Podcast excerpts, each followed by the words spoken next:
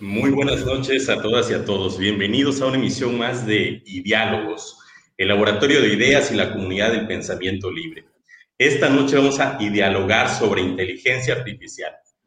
Una nueva tecnología que promete ser revolucionaria y que promete transformar nuestras vidas cotidianas en lo económico, en lo social, en lo político, en nuestra forma de organizarnos como personas. Y esta noche eh, le vamos a dar la voz protagónica a nuestro amigo Pepe para que nos hable eh, acerca de los retos, las posibilidades y eh, el futuro que podemos vislumbrar con la inteligencia artificial.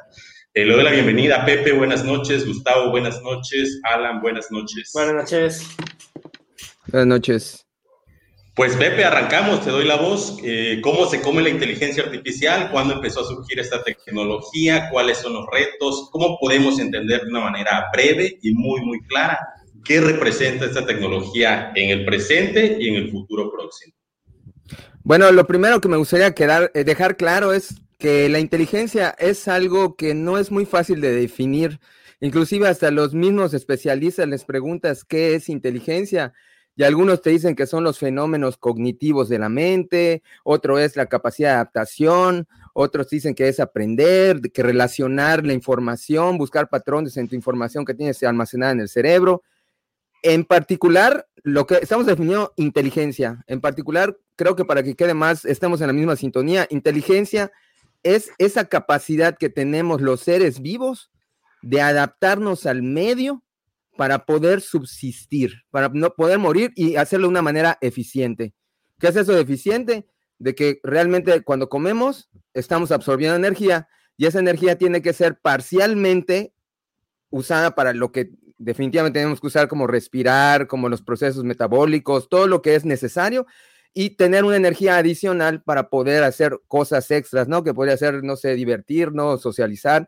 Entonces, a eso me refiero con que lo hacemos de una manera efectiva. Obviamente, artificial. Ya eh, definida inteligencia, ¿no? Como esta capacidad que tenemos los seres vivos, pues para ser eh, eficientes en nuestro entorno, producir, producir eh, sobrevivir, subsistir a los retos del entorno. este concepto, inteligencia artificial, eh, cómo surge el concepto y cómo surge esta tecnología que, insisto, promete ser sumamente revolucionaria. Bueno, realmente siempre ha estado en la historia del ser humano, ¿no? Siempre ha habido que los famosos autómatas, los androides, siempre ha habido novelas, escritores que han escrito al respecto.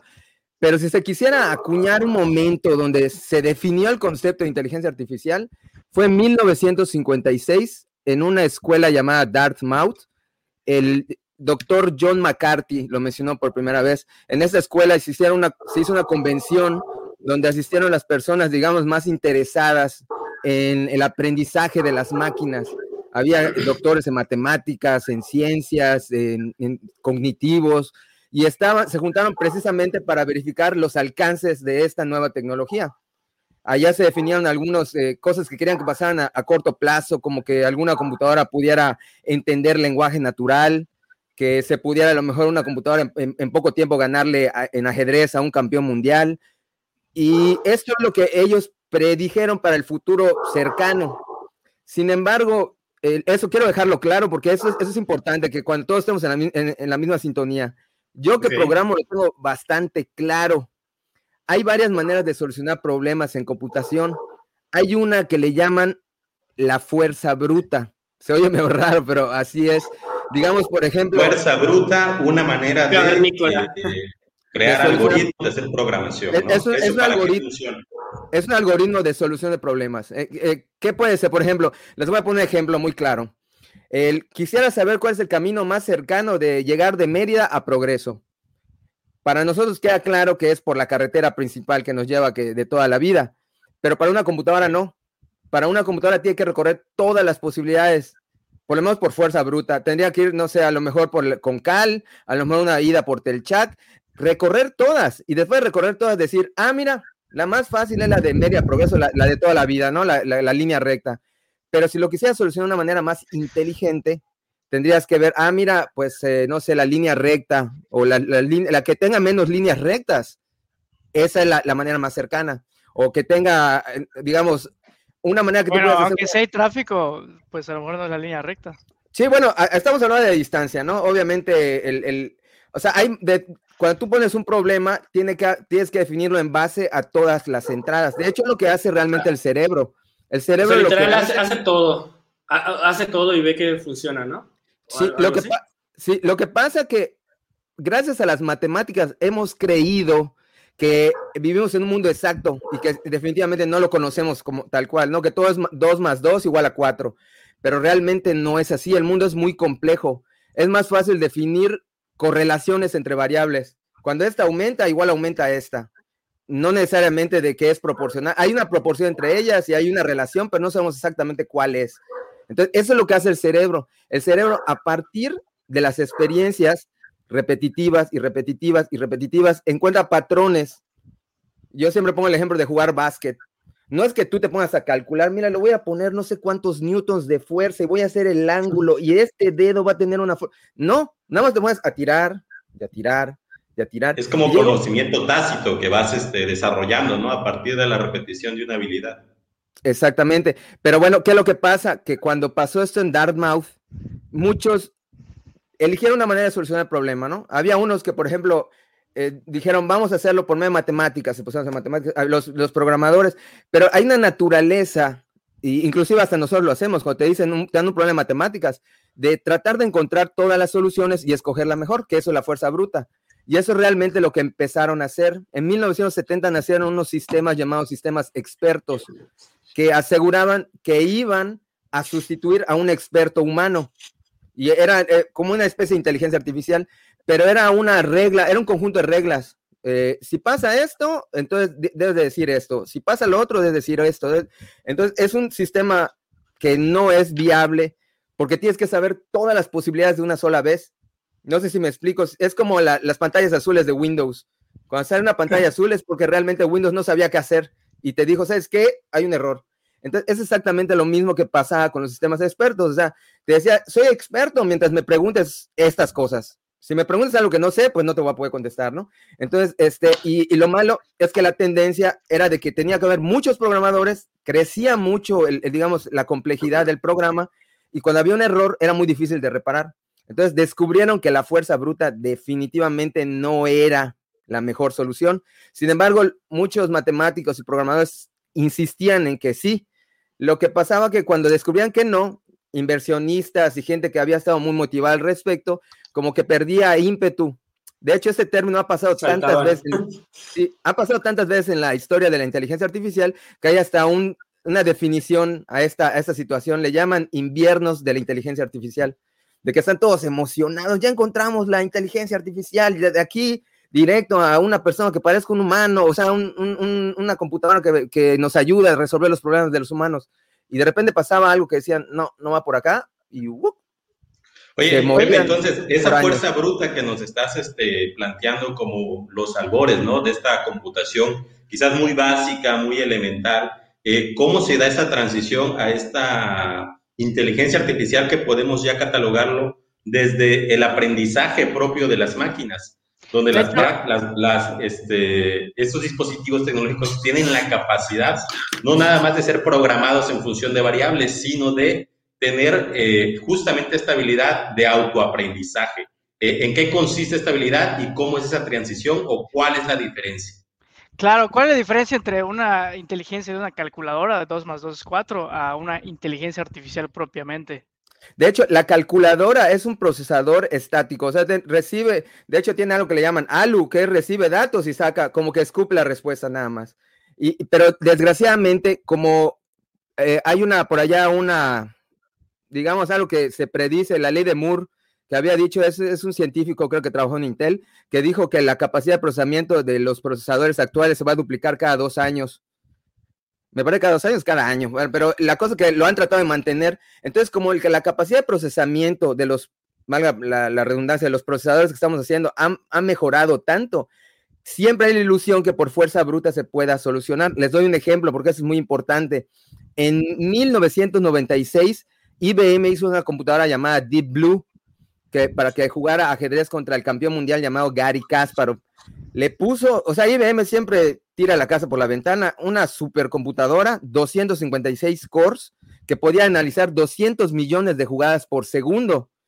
Entonces, si por ejemplo, si en un determinado momento del juego había un millón de posibilidades, tardaría esa computadora solo cinco segundos en hallar la mejor posibilidad. Lo hacía por fuerza bruta, analiza todo, ¿no? Si me voy por acá, ¿qué pasa? Si me voy por acá, ¿qué pasa? Si me voy Analizaba todas y le era muy fácil decir, ah, bueno, pues esta es la mejor. Y aún así, en 1996 perdió. Fueron, son series normalmente, ganó cuatro Gary Kasparov y, solo ganó dos. Fueron seis, seis juegos, solo ganó dos Deep Blue. Sin embargo, le pidieron la revancha en 1997, ya la habían mejorado y, ya ganó en esta vez Deep Blue, que dicen que hasta Gary Kasparov quedó medio loco. Bueno, esta, esta seguía siendo fuerza bruta. Y entramos otra vez a otro invierno de la inteligencia artificial. Después del 1997, como que ya no se escuchó mucho inteligencia artificial. Ya a partir del 2005, 2006, por allá, empezó a haber en boga algo que siempre había, eso desde creo que desde Dartmouth ya lo habían planteado, pero no había ni la capacidad de procesamiento ni la memoria para poderlo llevar a la práctica. Entonces se empezó a usar algo más parecido al cerebro, lo que les estaba diciendo que el cerebro aprende por experiencias, y llamado redes neuronales.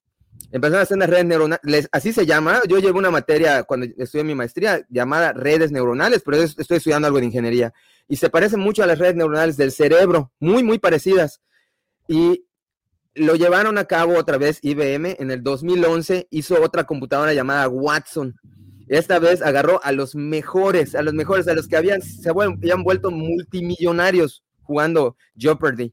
Eh, es Ken Jennings y, Brad eh, creo que se llamaban. Y lo mismo, eh, solo que esta vez sí a la primera ganó, arrasó. Y el, al haber usado redes neuronales que ya están emulando al cerebro, ya se está yendo por otro lado y pareciese, pareciese que esta vez no va a haber otro invierno. O sea, pareciese que ahorita ya le pegamos al clavo. Además ¿Eso es lo que podría conocerse como singularidad, más o menos. No, bueno, lo que pasa ya, a partir de esto pasan muchas cosas, ¿no? Eh, incluso... yo, lo que estoy entendiendo es que lo que plantea ahora Pepe es como que la I, ¿no? El punto de bifurcación donde la computación estaba eh, a través, eh, apostando a esta fuerza bruta de la capacidad de procesamiento de estos ordenadores y se gesta en este momento eh, esta, a través de esta cosmovisión de redes neuronales una nueva capacidad para, eh, pues para procesar o para plantear información, ¿no? Entonces es como que una bifurcación o un punto de partida más sólida para entender el planteamiento de la inteligencia artificial como se está debatiendo hoy, hoy en día.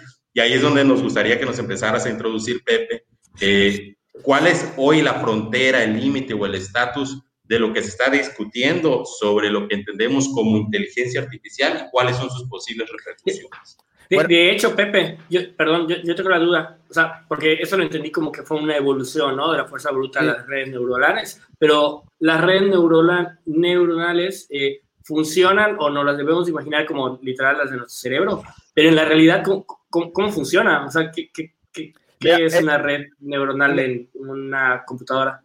Mira, cualquiera que programe más o menos tiene una idea. Hasta ahorita hemos usado lo que le llaman algoritmos basados en reglas. ¿Qué es esto? Es eh, lo que le llaman un, sistema eh, base Turing, que ese es un lenguaje mínimo Turing, que tiene reglas para seguir, digamos, si te vas, si pasa esto, vete por acá, si pasa esto, vete por allá, si acá quédate ciclado varias veces y así solucionamos problemas. Pero una vez más, es para que tú puedas solucionar un problema así, tienes que tener mucha información acerca del problema y así no funciona el cerebro humano. El cerebro humano muchas veces sin necesidad de tener detalles del cerebro, del perdón, del problema, lo resuelves solo por las experiencias, como en el caso del, del básquetbol. Tú no tienes detalles de, de, oye, la fuerza, ¿qué representa? La fuerza de gravedad que estoy venciendo, no sé, la parábola que va a formar la pelota. No, no tengo idea, nada más estoy agarrando el balón. Hay gente, niños que agarran el balón y tiran, y nada más solo por inercia, por ese ensayo y error, que es lo que empiezan a hacer. Entonces, estas redes neuronales son muy similares en el sentido que se entrenan, como nosotros nos entrenamos. Eso es lo que se conoce como machine learning, aprendizaje de la máquina. hay, varias, tu machine. Hay, hay, varios términos que se confunden, ¿no? Lo de redes neuronales, inteligencia artificial, machine learning. Sí, sí, sí. Hay por allá eh, computación cognitiva que realmente lo que lo, de la computación cognitiva, que te digo, son muy términos muy parecidos, lo que quiere decir es que están emulando la toma de decisión humana. Cuando nosotros tomamos una decisión, la, hacemos en cuatro pasos. Primero, observamos la situación, ¿no? Luego, planteamos hipótesis a partir del planteamiento del problema que nos acabamos de hacer con la observación. Y en el tercer paso, escogemos la mejor de las hipótesis que nos planteamos y en el cuatro tomamos decisiones. Algo similar es lo que está imitando ahorita la inteligencia artificial. Ya no es cuestión de, de como antes, de que había una persona que tenía que entender el problema y tenía que decir, mira, para solucionar el problema te tienes que ir por acá, tienes que, si pasa eso, vete por acá, sino que simple y sencillamente, les pongo un ejemplo, el, eh, hay, eh, hay eh, algoritmos de, inteligencia artificial que lo que utilizan es, se utilizan para encontrar pájaros, para poder decir, ese es un pájaro o ese es un gato. Entonces les, empiezan a dar fotos de pájaros, pájaros, pájaros, pájaros, pájaros. Y cuando le dan una foto de algo que es un pájaro, pero para él un avestruz, nunca había visto un pájaro tan grande y con, patas tan largas, a lo mejor falla. Entonces, lo que sucede con inteligencia artificial es que aprende de sus errores y para un, en una situación futura ya pueda distinguir que eso es un avestruz. No sé si me estoy dando a entender. Sí, sí, sí, sí. Sí, totalmente. Entonces, este, quiero, quiero contar eso porque sería como ya el siguiente paso. En, en el 2017 hubo otro, ya sería el, último del que voy a hablar, otro juego muy importante. ¿Por qué los juegos son un área importante eh, de estudio en inteligencia artificial? Porque a pesar de que pueden llegar a ser muy complicados, imagínense un millón de jugadas en ajedrez, o sea, pueden parecerse un poco a la vida en cuestión de complejidad, pero las reglas están muy claras, como en el ajedrez, ¿no? El caballo se mueve dos y luego uno, uno y luego dos, el alfil solo en diagonal. Entonces, con unas reglas muy sencillas, puedes imitar o pretender que estás jugando a, a vivir. Entonces, por eso es que son muy importantes, unas reglas de estudio muy importantes los juegos. Hay otro juego llamado Go, que es un juego chino, que es mucho más complejo que el ajedrez. Para que se den una idea, en cada jugada que se hace en Go, se tiene un número parecido de posibles movidas que en todo un juego de ajedrez. Y se dice que en todo un juego de Go, las posibilidades pueden ser mayores que el número de átomos en el universo. ¿Qué sucede con este juego que es muy particular? Que al haber tantas posibilidades, no hay manera de solucionarlo por fuerza bruta. En, el caso, por ejemplo, de Deep Blue, que lo había hecho por fuerza bruta, no podría jugar Go. Lo han, creo que lo han intentado hacer y, él tiene que hacer un, Go más pequeñito porque no puede. Es muy complejo, ¿no? Tardaría años en hacer una movida porque está analizando todas las posibilidades, todas las posibilidades. Entonces, exactamente, tiene que jugarse de alguna otra manera.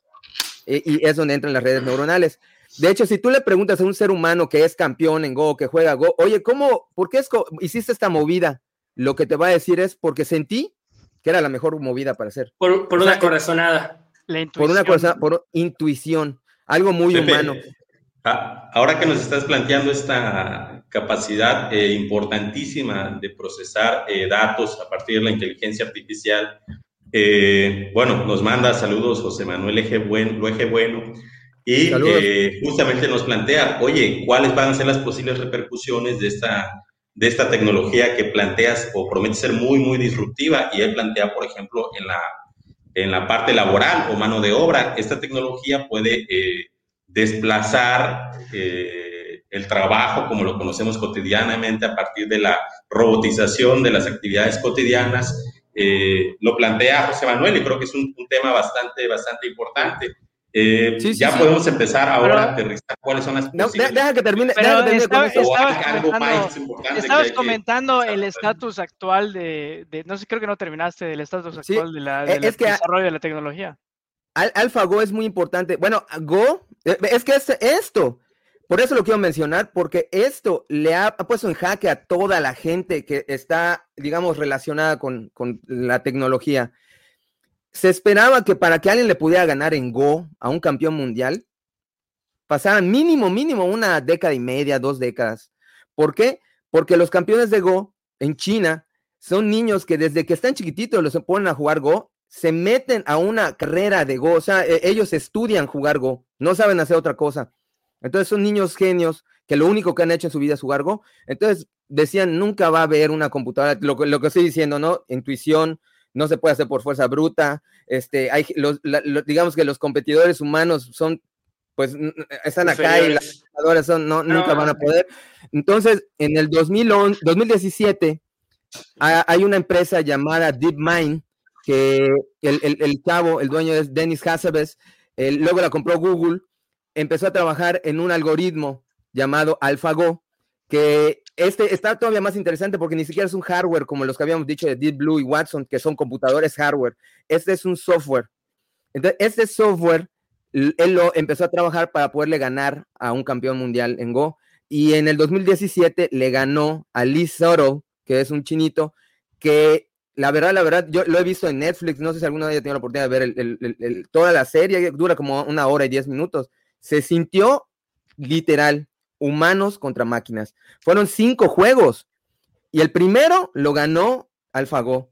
Al final le dio una paliza, ganó 4 a 1 y el que ganó, o sea, eh, eh, todos lo festejaron como así como si hubiera sido que ganó el humano, pero realmente fue en decir, no estamos en el suelo, todavía una ilusión. Entonces, ¿qué fue lo que pasó? ¿Qué pasó? Continúa, continúa. No, no, no, ¿qué, pasó? No, no, no, lo, que pasa es que lo que, lo que dijiste es, no sé si considerarlo como otro salto, porque por ejemplo, como mencionaba, ¿no? En el caso de Deep Blue y, la otra, que eran, pues es hardware, ¿no? Y yo he visto las fotos luego en Wikipedia, o sea, que son literal, es un cuarto, ¿no? Con 20 mil torres. Y dices que este era literal un software. O sea, podía estar en un celular, podía estar en cualquier me parece que estaba en una Eso yo lo veo como, eso yo lo veo como un mega, hiper, super salto, ¿no? Porque, Totalmente. De hecho, te, explico, pero te explico, y por eso yo que lo he estado siguiendo, sí estoy un poco preocupado. AlphaGo le ¿Cómo lo destruyes? sí, AlphaGo le dieron jugadas de humanos para que estudie y luego la pusieron a jugar contra sí misma. Al ser un software se hace otra copia y se puede jugar contra sí misma, ¿no? Y, así aprendió, porque les digo, a fin de cuentas aprende por experiencia como nosotros. Cuando la estuvieron probando, la estuvieron probando con juegos de Atari, no les daban las reglas. La conectaban a un Atari, no sé si ustedes, no creo que les haya tocado jugar Atari, pero es, es un controlicito. Entonces, lo único que hacía es estar allá y, y, saber que podía mandar impulsos, ciertos impulsos de izquierda a derecha, disparar y que pasaba algo.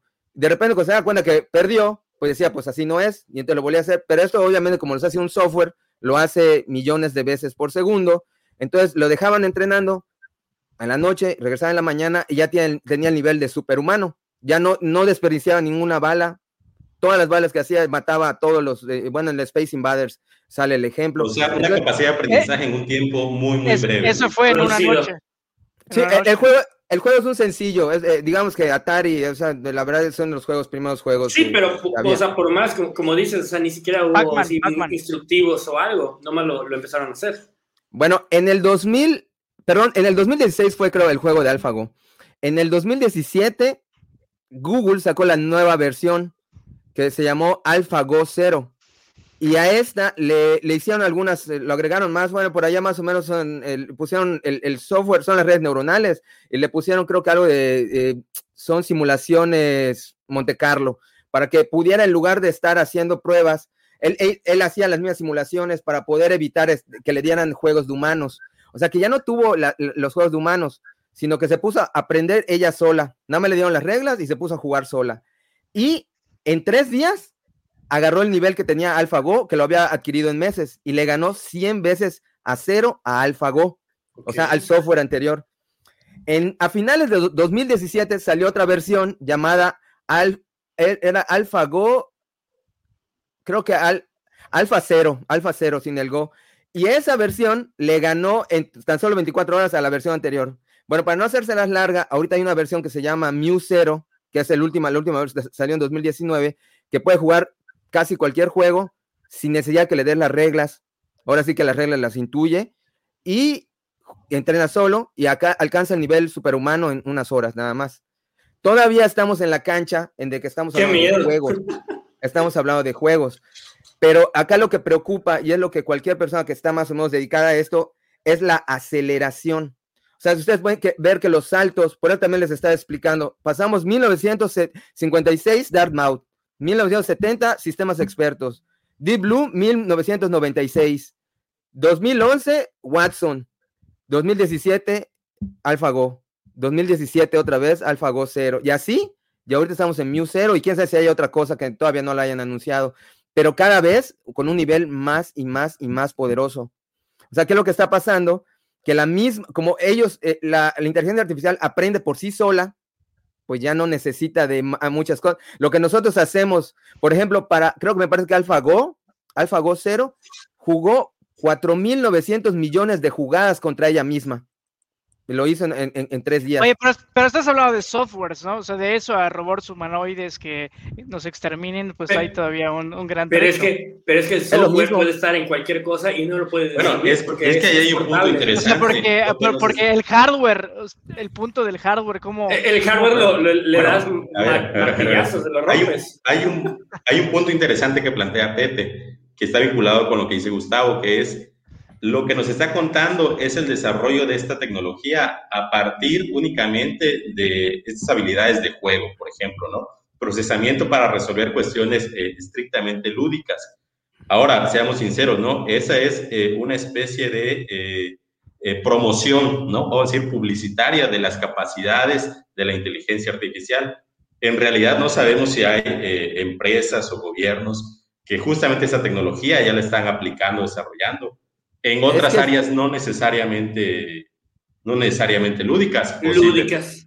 La, inteligencia artificial, eso no es políticamente correcto, pero pues no estamos en un lugar para ser políticamente correcto. Eso. Va a sustituir en cualquier cosa a los seres humanos. Cualquier cosa. Cualquier Oye, cosa. de hecho, de hecho, el, todo el tema de Cambridge, Cambridge Analytica, de Trump, o sea, fue en parte con eh, algoritmos, análisis de algoritmos de datos. Cualquier cosa como qué, Pepe, para ponerlo así más tangible. Bueno, nada más quiero hacer una, una, aclaración porque eso es importante.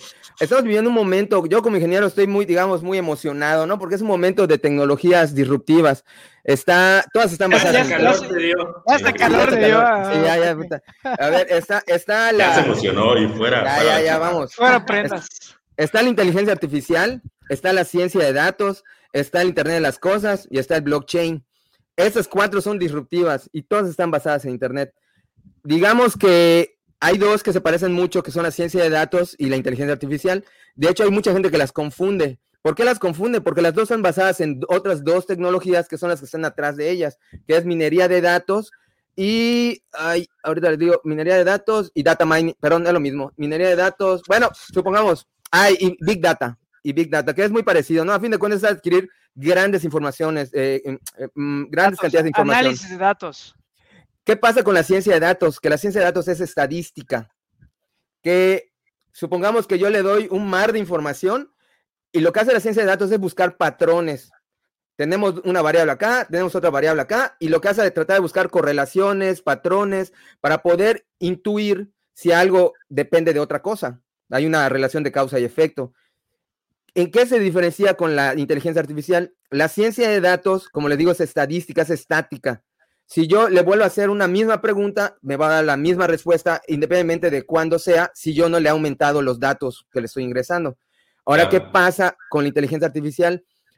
Que el error se retroalimenta. Cuando yo le digo, ¿sabes qué? Acá te confundiste, agarra esa nueva información y ya la toma como una información nueva. Obviamente, al ser algoritmos, no lo está haciendo de uno por uno, sino lo está haciendo igual a mares de información. Entonces está aprendiendo, como en el caso de, de AlphaGo, de que perdió ya sabe que por acá no era. Perdió, ya sabe que no por, pero lo está haciendo a millones, a millones de veces por segundo. Entonces, pues imagínense, nosotros estamos limitados con la evolución. Normalmente pues sí podemos aprender, pero aprendemos a, a generaciones. una vez cada, años. Cada 15 minutos o no sé cuánto dura una partida. definitivamente la competencia que tenemos contra ella es desleal. O sea, ellos en un segundo hacen un millón de cosas y nosotros en, en, una vida hacemos, no sé, pues a lo mejor igual un millón de cosas, ¿no? Nosotros, nosotros tenemos en contra el tiempo y ellos no tienen en contra el tiempo. Oye, bueno, no sé si podamos abordar ese, ese tema eh, sin desviarnos mucho, pero lo que comentabas, ¿no? De que pues, realmente vamos a ser,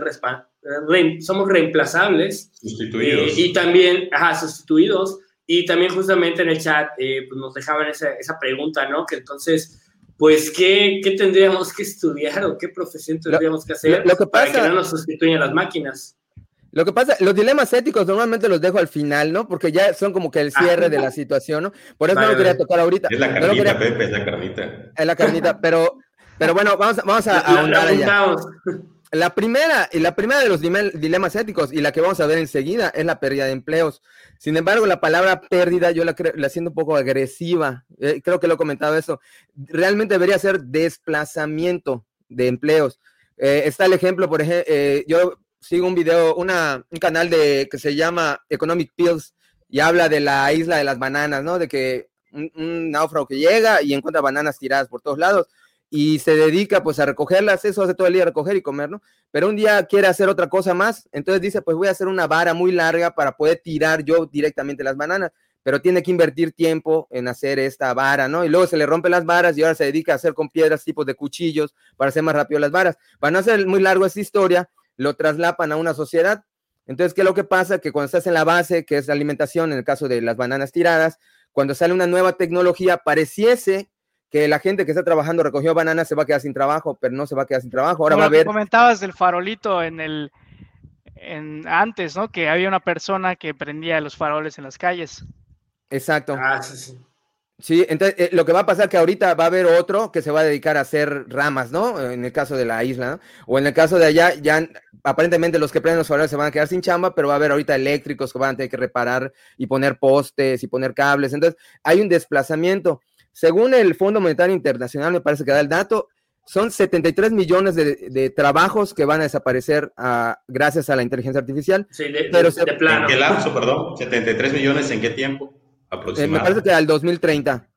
Pero... A la web del Steam. Sí, pero el, se van a crear a raíz de esto otras necesidades que se, perdón, creo que 2050, creo que 2050, este, se va, son 135 millones de que se, que se van a, necesitar. Y entre estos, bueno, le digo que quería dejar para el final, eh, una de las demandas que va a haber es la del sesgo. El sesgo que también, a, fin de cuentas, también es un problema ético. Lo que les decía que eh, los algoritmos de inteligencia artificial se alimentan con datos. Alguien le tiene que dar estos datos a, las computadoras, o más bien alguien tiene que elegir la calidad de los datos que se le están dando a los algoritmos de, de inteligencia artificial. Humano es que lo que pasa es que Ahí están los hilos, ¿no? Es que lo que pasa es que está, referenciado hacia humanos, ¿no? Porque está, referenciado hacia humanos porque lo que queremos es que nos ayude en nuestras sociedades. Les pongo varios ejemplos. Está el ejemplo que le comenté a, Gustavo del Minority Report, que no es exactamente Minority Report, allá creo que te, te agarraban antes de que cometieras un delito, sino es un algoritmo que eh, está contemplado, que, o creo que ya lo están inclusive eh, tratando de usar en algunos lados, de que te diera la pena de acuerdo a la probabilidad que tengas de reincidir. O sea, si tú eres un cabrón que dices, puta, ese güey seguro va a reincidir, vamos a darle más años, ¿no? Pero si tú es un algoritmo que estás alimentando, estás alimentando con casos que han sucedido, pues ¿qué es lo que pasa? Que tú cuando prendes la tele, puta vez, por ejemplo, el de, el de Floyd, el de George Floyd, o bueno, no, eso, bueno, no fue, fue otra cosa, ¿no? Accidentes, eh, asesinatos o cosas. Muchas veces los que causan, que así que se ven en la tele y son los más sensacionalistas, son pues causados por negritos, son causados por latinos, entonces podría ser ¿Qué pasó? que gente de color, ¿no? Entonces, no, no, pero no lo estoy diciendo. es la manera en la que se presenta. Estoy, estoy, responsable. No, es, como es, es, la estadística real. Es la estadística real. O, bueno, les, les, pongo otro ejemplo, y eso creo que ya pasó. El, el, las inteligencias artificiales que le, le, le, bueno, ya vieron que los comerciales, ¿no? Cuando usted está navegando, ahí llegan comerciales que tú dices, ah, canijo, o sea, no sé, mm, mm, Amazon quiere que le compre algo, ¿no? Pero si tú... dices zapato y ya a rato... ¿Cómo supo? Ajá. Pero supongamos que tú, Heriberto, entra a la misma página que entró Gustavo y allá él, a él no le sale Amazon, a él le sale, no sé, otra cosa, ¿no? Entonces, al Expreso, Mercado Libre. Lo que pasa que está hecho para él.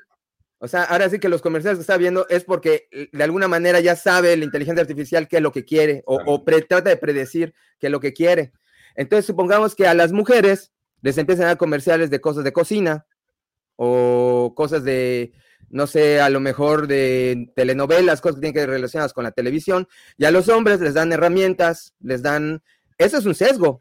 El, sesgo humano, ¿no? De, al niño le das un, al niño le das pero, acá o sea, es el sesgo de, de, la persona que programa, o, o sea, es necesariamente una persona Al, fin, sí, es al, final de la cadena siempre va a haber un humano.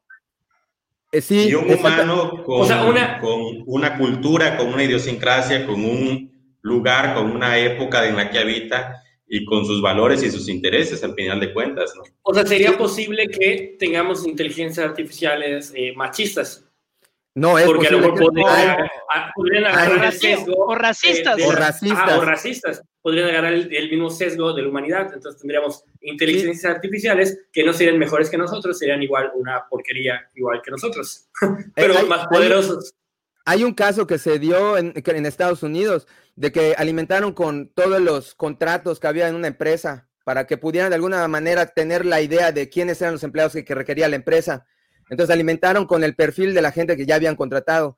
Y resultó que este algoritmo tenía una predilección por contratar hombres sobre mujeres, pero no era su culpa. Todo lo que le habían dado de alimentación era que había una preferencia de la gente que había contratado históricamente gente, prefería a los hombres. Cuando veía que el currículum decía mujer, ya lo ponía. Le, da como que menos puntitos.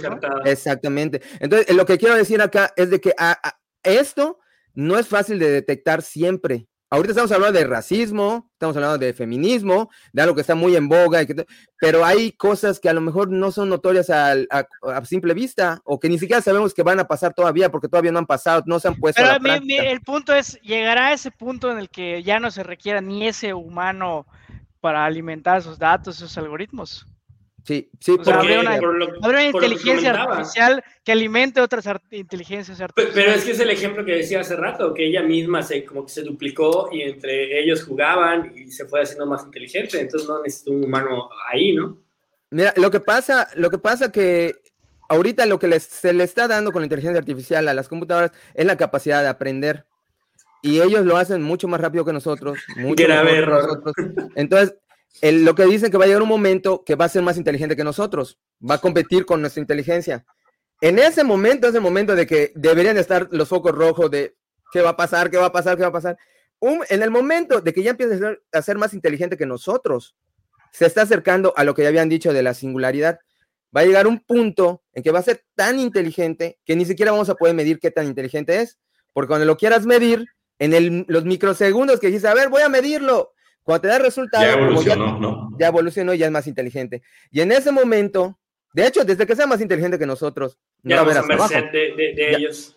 Entonces, haciendo, haciendo la, la, respuesta a lo que creo que Heriberto comentó, o, o, no sé si Alan hoy por allá, no, eh, hay un error allá en pensar de que a robots e inteligencia artificial son dos cosas distintas. No. inclusive la tendencia es que sea un ente computador. Por ejemplo, hay mucho, hay mucho, mucha gente que tiene, Elon Musk tiene mucho miedo de que Google se convierta en, digamos, la inteligencia artificial dominante. Porque ya utilizan, ¿no? Inteligencia artificial, supuestamente. Sí, pero ahora es que hay, que hay que hacer la diferenciación. Hay tres tipos de inteligencia artificial. Está la inteligencia artificial débil, que es la que tenemos ahorita en todos lados. Es Cortana, Siri, Google Assistant, todos esos son inteligencias artificiales que están definidas para una actividad y que están aprendiendo de acuerdo a lo que, lo que la información. La, que, nos vende el anuncio de Amazon, por así decirlo. Eh, eh, en todos lados, de hecho, en todos lados, en todos lados. Cualquier actividad se puede mejorar con inteligencia artificial. Está, hay ejemplos bien padres que le comenté, por ejemplo, a, a Gustavo, de que pueden sintetizar tu voz. Digamos que tienes voz de, de, no sé, de, alguien que trabaja en la televisión y te la quiere comprar una empresa para que haga sus comerciales, y te dice, te voy a pagar 200 mil pesos por tu voz, agarran, te ponen grabaciones, una inteligencia artificial sintetiza tu voz, Vaya. y te dice, toma tu lana, está bueno, y ya tu voz va a aparecer en todos sus comerciales sin que tú lo digas, lo que, lo que ellos quieren que digas, ¿no? Esa es una especie de inteligencia artificial. Esa es una, es una de las aplicaciones. Otra aplicación es el lenguaje natural. De hecho, ese es uno de, las, de los retos más fuertes que ha tenido la inteligencia artificial, que es entender el lenguaje humano. Porque hay gente que cree erróneamente que traduciendo palabra a palabra, pues ya puedes saber qué quiere decir, ¿no?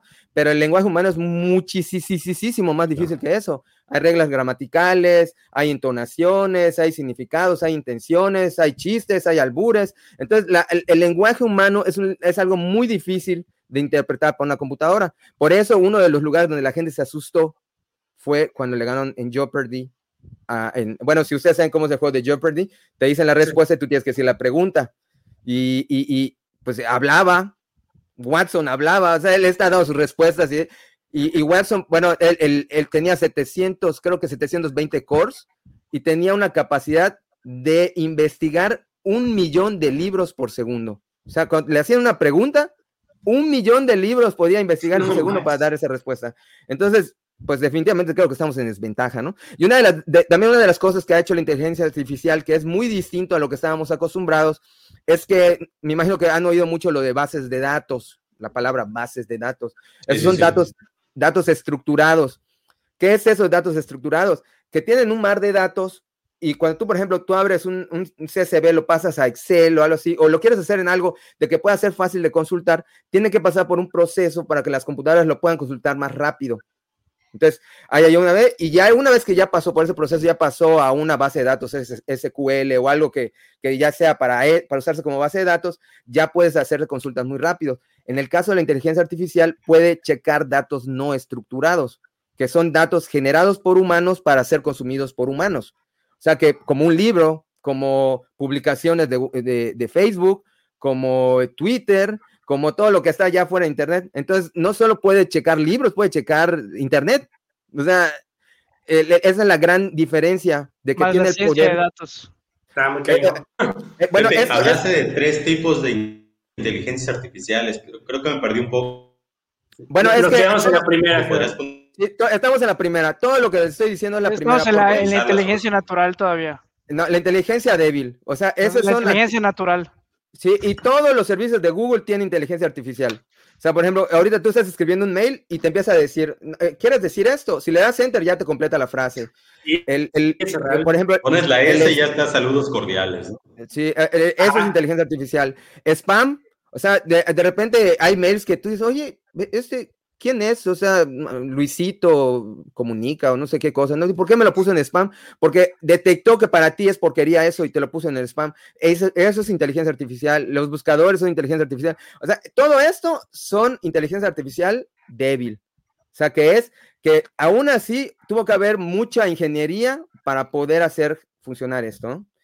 La inteligencia artificial fuerte es muy parecida a la débil, solo que tiene la, digamos, el agregado de que no es para una sola tarea, sino que puede ser para muchas tareas y las puede, inclusive puede tener poder de decisión de hacer tareas nuevas.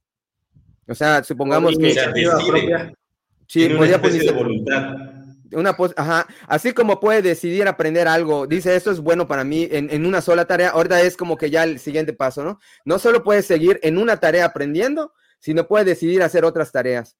Oye, espera, hay, una pregunta porque me parece muy importante y muy relevante lo que estás planteando. En la, en la inteligencia artificial débil, tú como humano, ¿no? O el programador tiene la capacidad de decirle, esta va a ser tu tarea, y aunque tengas una capacidad de procesamiento muy, muy alto, operas dentro del rango de actividades que yo te dije, o sea, haz caso a esto, ¿no? En esto que estás planteando de una inteligencia artificial fuerte, estás diciendo que ya hay una capacidad de decisión o de voluntad propia dentro de esta, de esta, inteligencia artificial fuerte. Y ahí creo que a todos nos vienen a la mente las películas estas este, distópicas de robots, ¿no? Donde ya no le hace caso al humano que lo programó, sino toma sus propias decisiones. No, no, no. Todavía, todavía no haya. E, ese sigue siendo bajo el control o digamos que tú ya le diste la capacidad de poder escoger qué, qué hacer. ¿Por qué? Porque, por ejemplo, supongamos en una, en, una de esas, este, donde hay... O sea, decide dentro de, los, de las opciones que tú les diste, A, B o C. No, no, no, no, no, no, no, no, no, no, no, no. Tiene poder, libertad de decisión, pero tú le estás, todavía va a seguir un patrón para esa libertad de, decisión. O sea, no sé si me, si me explico. No, no se puede salir del huacal, por así decirlo, en el sentido de que... como que máximo aquí, mínimo aquí. Supongamos, supongamos, te voy a poner ejemplo, un, un, un, asistente tipo secretario, ¿no? O sea, es así, puede, no sé, tomar notas, puede hacer cosas, y de repente te, te, va a decir, no, tienes una cita tal fecha, y que no sé qué, de repente te puede avisar de algo, sobre todo los de Google, que dices, oye, ¿y cómo supo que yo quería hacer esto, no? Entonces, son esas cosas que se van mejorando y tiene más capacidad de irse por otro lado, pero siempre sigue siendo un asistente. Son cosas que tienen que ver con asistentes, o aún así cosas que tienen que ver con buscadores, pero todavía hay como que un marco en el que no se puede mover tanto. Si ya el siguiente paso, que ya sería la superinteligencia artificial, lo que tiene, que de verdad eso sí ya da miedo, es que tiene una conciencia de su existencia. Skynet. Ese sí ya puede ser Skynet. Eh, no hemos llegado ni... o estamos en el horizonte de, llegar a que se logre. No, todavía estamos, creo que ni siquiera estamos en la fuerte, o sea, en la inteligencia artificial fuerte, donde sí ah, ya estamos. O sea, es como que el paso que se vislumbra a llegar, ¿no? No hay que preocuparnos. Sí, o sea, ¿Cuáles serían las características de esa superinteligencia artificial que tiene una propia conciencia, Pepe?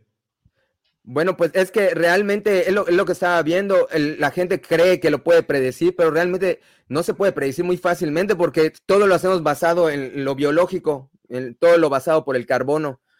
Ay, ay, no me gusta mucho hacer la comparación, pero eso es más basado en el silicio. O sea, es, a lo mejor va a ser algo totalmente distinto. Para él existir no es necesariamente sentirse vivo, sino simplemente que quiere acaparar la energía del mundo o quiere tener eh, digamos, la capacidad de poder decir en qué se va a consumir la energía del mundo.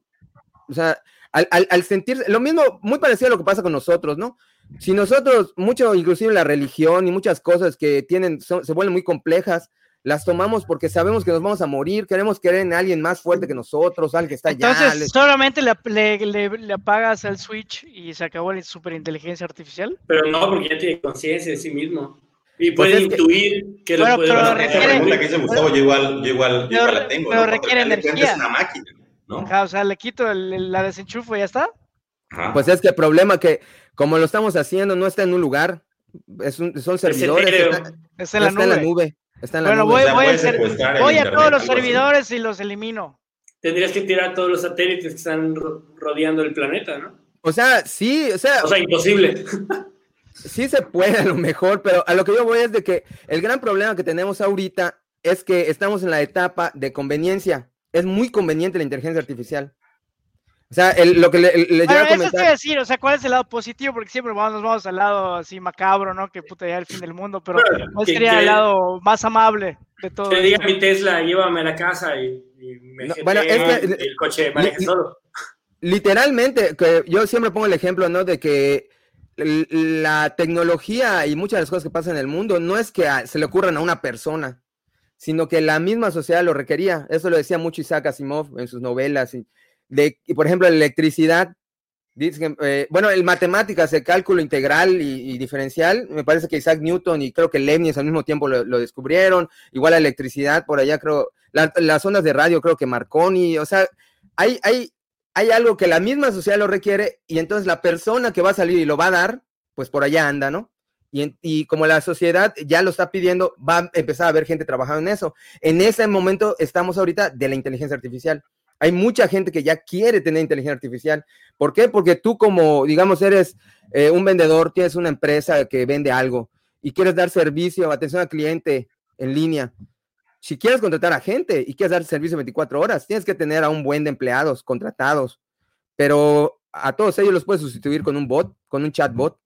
Bueno, eso es cierto, o sea, y, no solo eso, aunque no quieras sustituirlos, es, humanamente imposible ya responder miles de, mensajes diarios. De hecho sucede, ¿no? Como en el caso de Amazon, que, que, que, siempre hay un sector que dice, es que maltrata a sus empleados. Y entonces Amazon dice, ah, bueno, entonces a la chingada a los empleados humanos, voy a poner robots y a lo mejor inteligencia artificial que los coordine y ya, ya no vayan a estar humanos en mis almacenes, ¿no? Exacto. Sería algo así, ¿no? Sí, porque imagínate, el, el precio de los chatbots, por lo mismo que están siendo más comunes, está bajando. Y en cambio, el, el, el, sueldo de la gente, pues con la inflación sube. Entonces empieza a ser un momento en el que vas a, va a ser, no lo vas a poder evitar. pues me voy a contar chatbots, ¿no? Y así pasa con todo. Ya lo que le digo, en todos los oficios va a haber una etapa en la que van a estar en peligro. Ahorita están, el, el, proceso son los repetitivos. ¿Cuáles son los repetitivos? Vendedores, los que manejan autos, o sea, los, conductores, están, eh, por ejemplo, he visto maestros. ¿Procesos en fábrica, quizás? Procesos, sí, en fábrica, de hecho, allá también, allá ya, allá, son robots, allá son robots, allá queda claro que lo que habíamos comentado de los robots, allá cosas que hacían normalmente manualmente gente, ahorita ya los han sido robots, y lo hacen igual no descansan, pero sí hay lugares más raros, ¿no? Por ejemplo, hay, hay pinturas, hay música que están diseñando las inteligencia artificial, hay también en, en Japón ya hace unos años anunciaron a un anunciador de noticias que puede ser ¿Hace poesía la inteligencia artificial? Hace poesía también, porque lo que pasa qué que... Ah, Qué olor artística humana La poesía sí, humana. ahorita e, es, raro, ¿no? O sea, ahorita lo ves, hay, dibujos. No ha sentido para, para hacer esa poesía. Es cierto. Hay dibujos y hay, hay, música que oyes y dices, está medio raro, ¿no? Pero, pero pues sí está hecho por inteligencia artificial porque lo alimentaron con, con arte, le dan imágenes en el caso de pintura, les dan canciones en el caso de música o poesías. Y, en función de cómo lo alimentas o qué datos le das, se desarrolla, ¿no? Sí, pero lo, importante es que no es una copia, es, lo que hay mucha gente que... Claro, evoluciona. E, está agarrando, digamos que el sentido de lo que tú sabes o quiere, el ser humano piensa que es arte y lo está copiando como también como arte, pero no está haciendo una copia exacta de que, ah, mira, palabra, o voy a copiar y no le voy a cambiar dos palabras para que parezca otra poesía. No, no es eso, sino está el estilo, si lo quieres ver más así. Entonces, eh, todo, el, otro, otro ejemplo que está muy feo es el de los doctores, porque también los doctores... Ah, sí, es cierto. Bueno, pero son, son determinadas funciones, quizás las funciones más repetitivas, ¿no? Por ahí eh, leía, o creo que vi en algún video, por ejemplo, los dermatólogos, ¿no? Le envías una foto de, tu piel y pues agarró el software con inteligencia artificial o... Ya es el diagnóstico. Ya, te dice el diagnóstico. O sea, esa, esa labor que antes ibas a preguntarle al dermatólogo, pues ya no lo hace, o un día no lo va a hacer. No, pero es que esa labor no es la misma. O sea, muchas veces hay dermatólogos que tienen que esperar que crezca de un tamaño un tumor para decir que es un tumor la inteligencia artificial puede predecir que va a ser un tumor mucho antes de. O sea, que podría ser hasta más efectivo para que no pueda evitar una operación. O sea, e, es donde, donde se dice que hay lugares donde es inevitable, o sea, es indiscutible que es mejor que nosotros. Sí, sí, es, es, innegable, es innegable. Lo repetitivo. No lo repetitivo. No, pero porque tiene una mayor, eh, o sea, tiene una mayor capacidad de, de, de aprender. O sea, por, lo que explicaba hace rato. Exactamente, o sea, procesa la información muchísimo más rápido que nosotros. O sea, eh, eh, no sé, en un año, ¿cuántos libros te podrías leer? Y, y de la información de esos libros, ¿cuánta podrías retener? Y, y, esa inteligencia artificial lo hace en segundos. Entonces, como que, tuviera todo, el es como que tuviera todo el conocimiento de, de, del mundo, de la humanidad. Un segundo. En, un, día. Ajá, bueno, en un, en un segundo, ¿no? Peor. Sí, pero es interesante, porque está lloviendo una, una serie en Netflix, parece una tontería, pero es, es padre porque, bueno, plantea justo ese futuro donde hay robots y ya los robots son comunes, pero los robots que hay son, son hasta cierto punto tontos y lo que pasa es que ya... Todavía son inofensivos a una segunda evolución en donde ya aparentemente hay un robot que capta un poquito las emociones, pero justo había un dilema o hay un dilema, ¿no? En la serie, ¿no? Porque aparte, aparentemente este robot ya se hizo parte de la familia pero hay unos problemas que tiene la, pareja, ¿no? El hombre con la mujer. El robot puede detectar cuando la mujer está mintiendo, pero a pesar de eso, pues el hombre la sigue amando. O sea, por eso es una tontería, pero el robot como que se ve que no entiende esa dinámica humana de, pues, cómo es que si esta mujer te está mintiendo, sigues amándola o está con ella. Y ya, son, son planteamientos y dilemas como, pues, que algún día pronto ya quizás podamos estar viéndolo. ¿Cómo lo ven? No, sé si han visto la película de Her. Sí, también. Her, eh, que era un chavo que estaba medio solitario y, creo que se compra en un futuro utópico que ya puede haber inteligencia artificial que la puedes comprar. Se compra una novia y se enamora de la novia, pero era una inteligencia artificial y, se siente traicionado cuando se da cuenta que creo que al mismo tiempo está hablando con dos mil canijos, algo así, o sea, porque es inteligencia artificial, ¿no? O sea, no le da fiel. Pues, pues, porque puede atender, o sea, al mismo tiempo a miles o millones, o sea, no. Bueno, aparte, no, no, solo eso, ya existe por ahí en uno de esos documentales que pude ver antes de, esta charla, hay un servicio, me parece que en Japón o algún lugar de esos asiáticos donde hay mucha soledad, eh, un, pues, un individuo eh, contrató una esposa digital y ya creo que es una especie de Siri, habla con ella y bueno, ya aparentemente creo que ya se casó y pues puede, o sea, ya se está dando inclusive. ¿Y trae hardware eh, o cómo viene eso? Eh, pues ahí no, esa parte no. Bueno, de, de, de, hecho, o sea, bueno, si nos vamos ya a, las distopías. Caliente el, el, hardware. Justamente, por ejemplo, en la película de Blade Runner, bueno, no la original, la, la, eh, la nueva que salió, 2000, no sé qué demonios, eh, te, te planteaban esa situación, ¿no? De que el tipo tenía como que una tipa, que era un software, un, un holograma, y había como que esa relación como si fueran pareja, ¿no? Y eventualmente había un upgrade en donde ya era un, pues ahora sí que creo que no era carne y hueso, pero pues ya era algo físico palpable, ¿no? Látex. ajá, sí, no sé qué material era, pero, pero o sea, sí está muy, muy, muy canijo. O sea, imagínate, si, si eso llegara a existir, el tipo japonés que menciona Gustavo seguramente empeñaría su alma para ponerle cuerpo a su novia virtual y poder acurrucarse con ella en la noche. está, muy perverso esas situaciones. O sea, es el desplazamiento de lo humano en todos los niveles, ¿no? Hasta los niveles más íntimos posibles. Pues yo lo veo un poquito así. Ahora, gente como Elon Musk, como, bueno, antes de que se muera Stephen Hawking, Bill Gates, Alan Turing, él también lo, llegó a comentar, pues decían que eh, sí hay un peligro asociado, obviamente, ¿no? a una inteligencia artificial. Y me parece que eh, se han nombrado por allá reglas que se deben de seguir para poder evitar, eh, como digo, evitar, tratar de que esa inteligencia artificial sea un complemento a la inteligencia del ser humano, no en vez de la inteligencia del ser humano. no sustituir, sino complementar. Exactamente. Y para esas reglas dicen, por ejemplo, una de las reglas debe ser transparencia, que es que todos sepamos que estemos en las mismas, digamos, reglas, ¿no? Por e, en el, ejemplo de chatbot, no sería justo que la persona que está chateando con, con, alguien no sepa que está con un chatbot y piense que está con un humano, ¿no? Hay que ser transparente. En todo momento, saber que ya va a haber esa diferenciación, no vas a tener más contacto con inteligencias artificiales en todos lados. ¿Cómo sé si me estoy conectando a una robot? Soy Alan Bot. ¿Una robot o una chica real? En un futuro.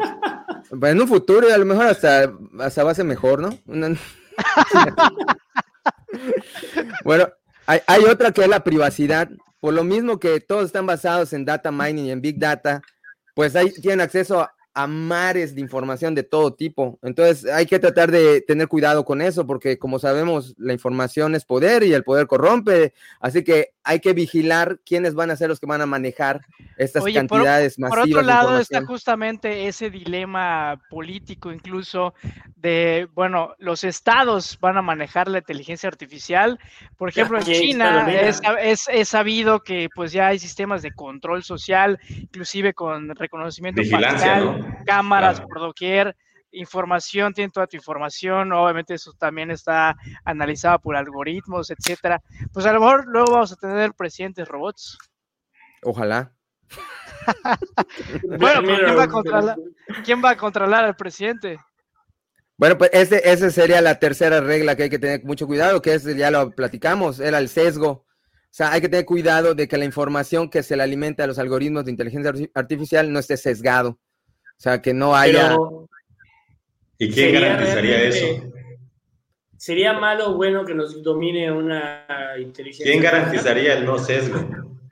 Pues es que ese es el problema, y ese también es un mar de, que ahorita normalmente... O sea, serían las grandes empresas tecnológicas quienes garantizarían el no sesgo con sus intereses. O pues serían los grandes estados o partidos o instituciones políticas que garantizarían el no sesgo. Yo, yo... Pero es, es posible el no sesgo. Para pues empezar. es, que, el no sesgo siempre va a estar referenciado a reglas éticas de los seres humanos.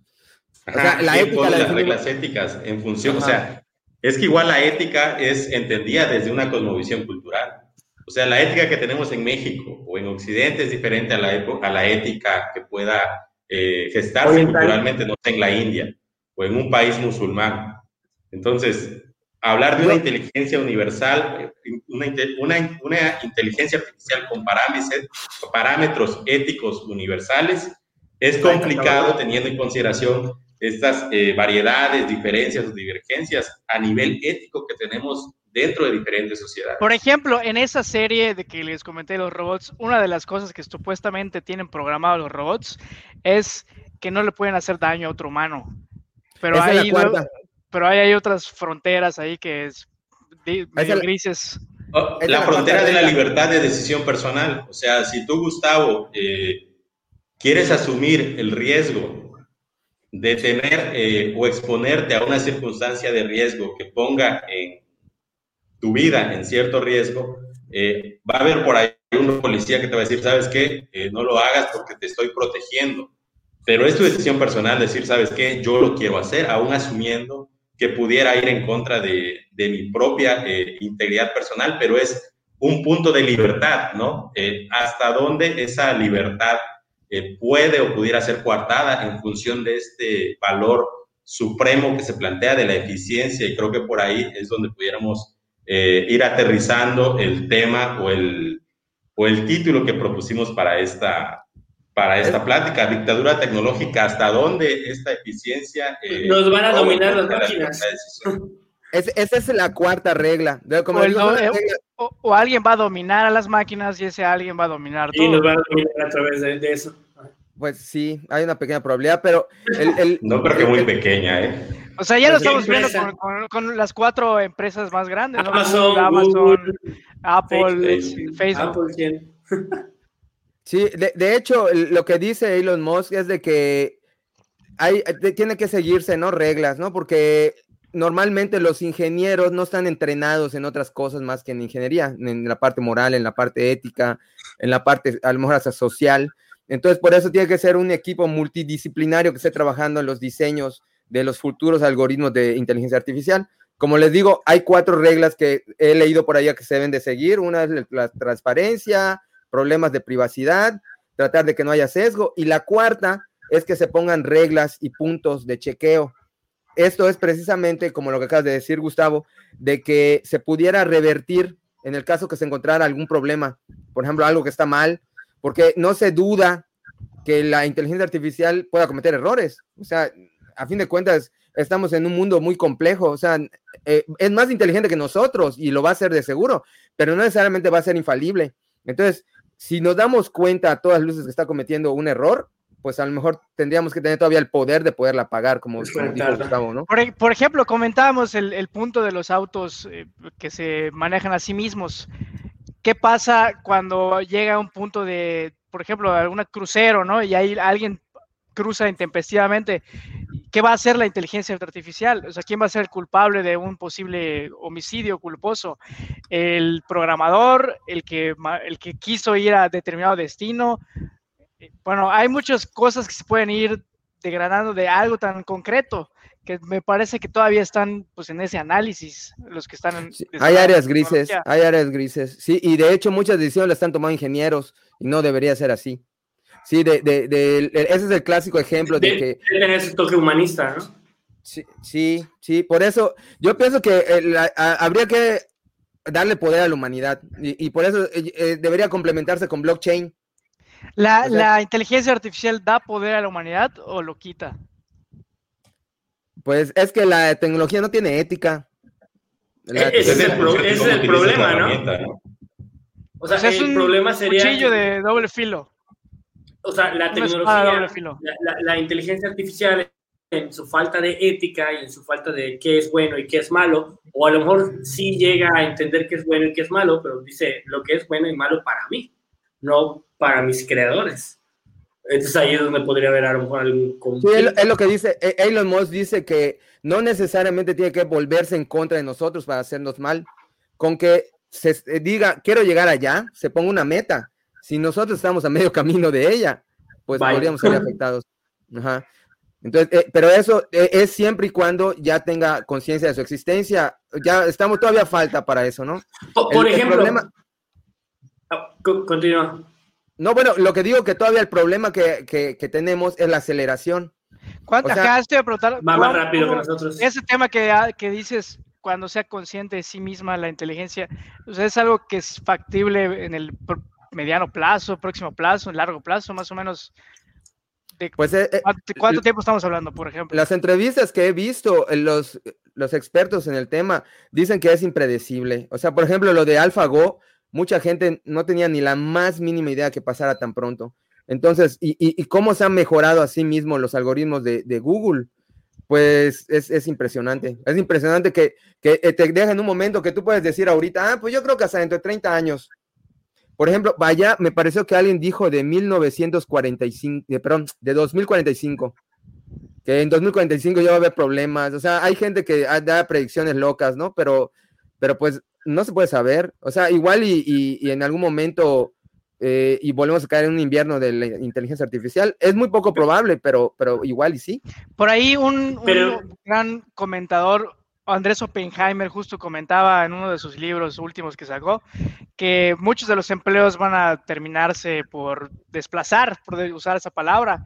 Y en Latinoamérica, pues quizás mucho más, porque somos, somos un lugar en donde somos manufactura y tenemos una economía, pues muchos de los trabajos muy repetitivos entonces, no sé, es un planteamiento, ¿qué hacer para, para salvar a esa parte más débil de la población que no tiene habilidades tal vez suficientes? Que sería un poquito de lo que pasó en tiempo atrás, bueno, nos comentaban en los comentarios, ¿no? De, de, la época del feudalismo, cuando terminó el esclavismo. Yo ahí agregaría la revolución industrial, ¿no? Eh, que, definitivamente hubieron empleos, como el que comentaba Pepe el otro día en privado, ¿no? De, el señor que iba prendiendo fuego a todas las farolas, que obviamente pues su trabajo desapareció por la electricidad.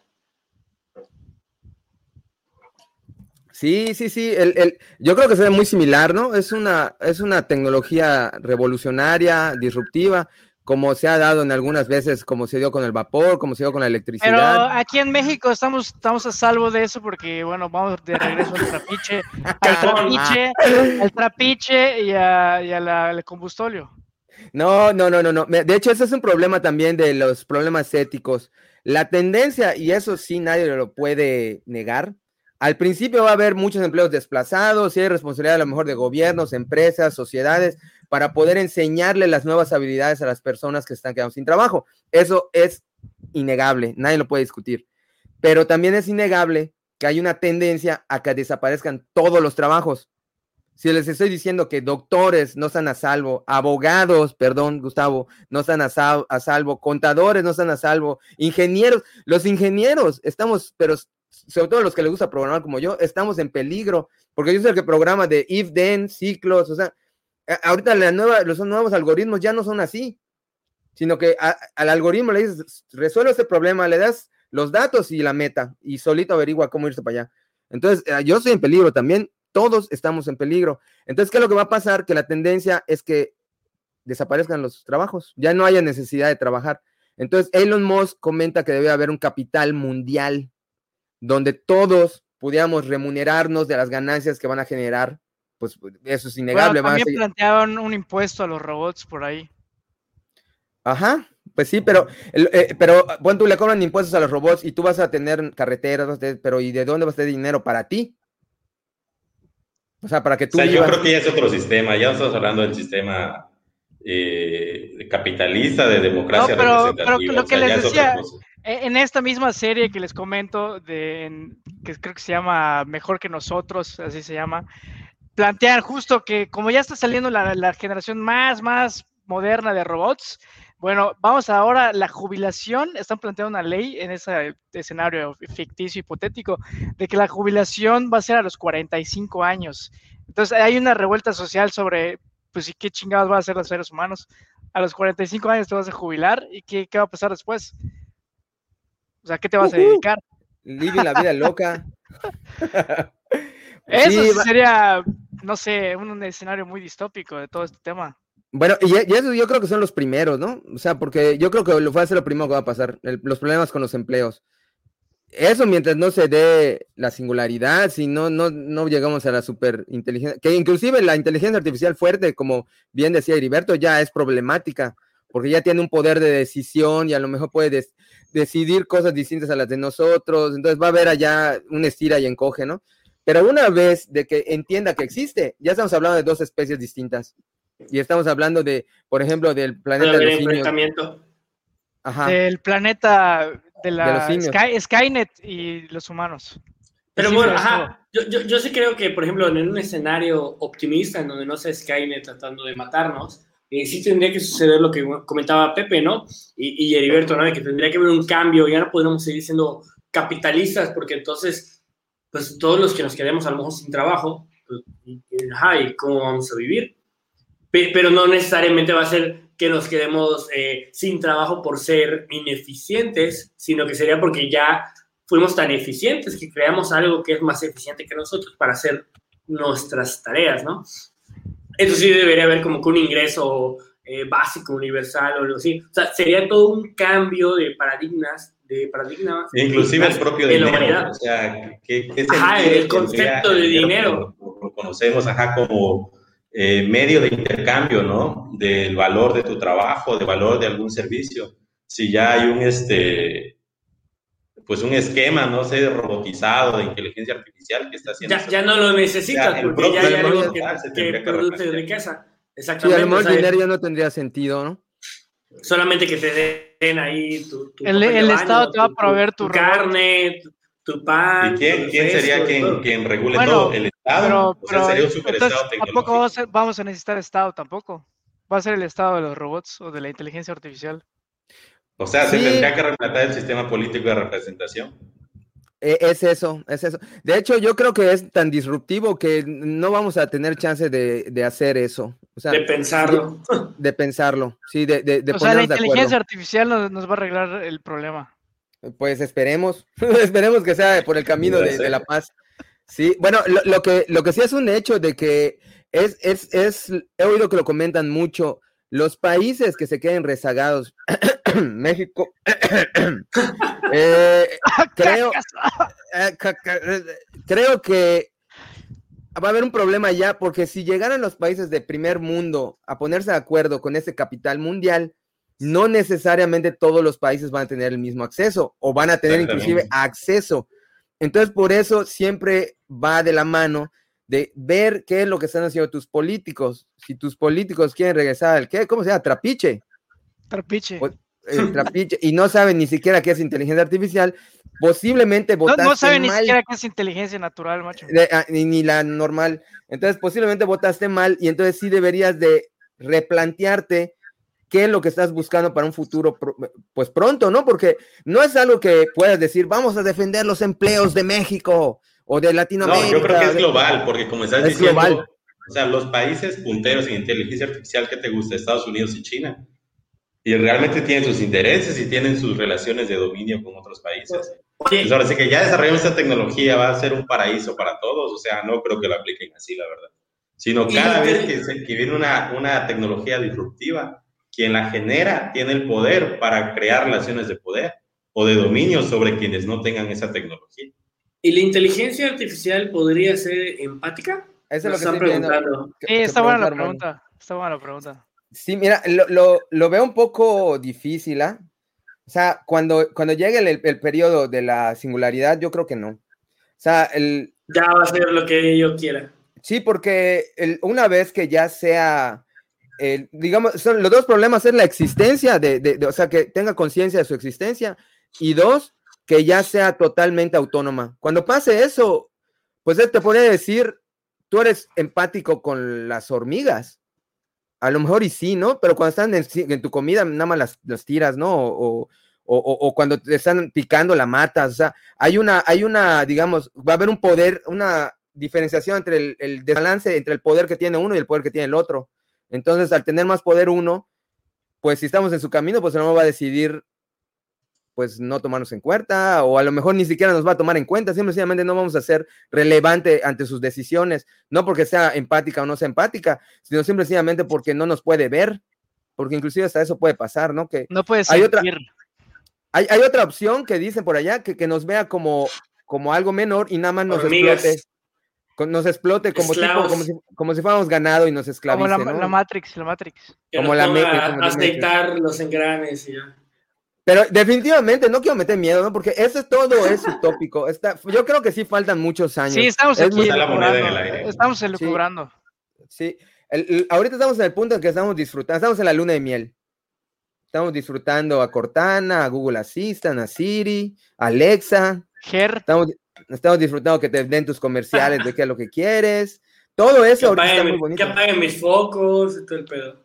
Sí, el, hay de todo tipo de, pues digamos, de proyectos. Por ejemplo, yo que programo, hay, ahorita acabo de ver una, un, un, algo que le puedes agregar a tu, a, tu editor de, software, que adivine, tipo lo de Gmail, que adivine qué es lo que vas a escribir. Entonces está padrísimo porque cuando estás escribiendo código, pues necesitas que escriban, escribir más rápido. Entonces que hay alguien que te diga, sé que vas a escribir esto, está impresionantemente bien. Pero pues eventualmente eh, yo creo que es un camino que no se puede evitar. O sea, eh, de que vamos a caminar para allá, lo vamos a caminar. Por eso dice Elon Musk de que hay que poner reglas. bueno, exacto, o sea, porque si, si no lo descubre la potencia A, o sea, Estados Unidos, la descubre la potencia B, o lo, bueno, no descubrirlo, sino desarrollarlo y dominar esa parte de, ser potencia tecnológica. No, y aparte, como comentaba hace ratito eh, Pepe, de que, de lo de la transparencia, ¿no? O sea, a lo mejor nosotros pensamos que estamos estancados, pero la realidad es que no sabemos qué están haciendo las empresas privadas. Entonces podría ser que, que, Google, Apple o X empresa o X gobierno está súper avanzado y de repente ni la vamos a ver por dónde vino.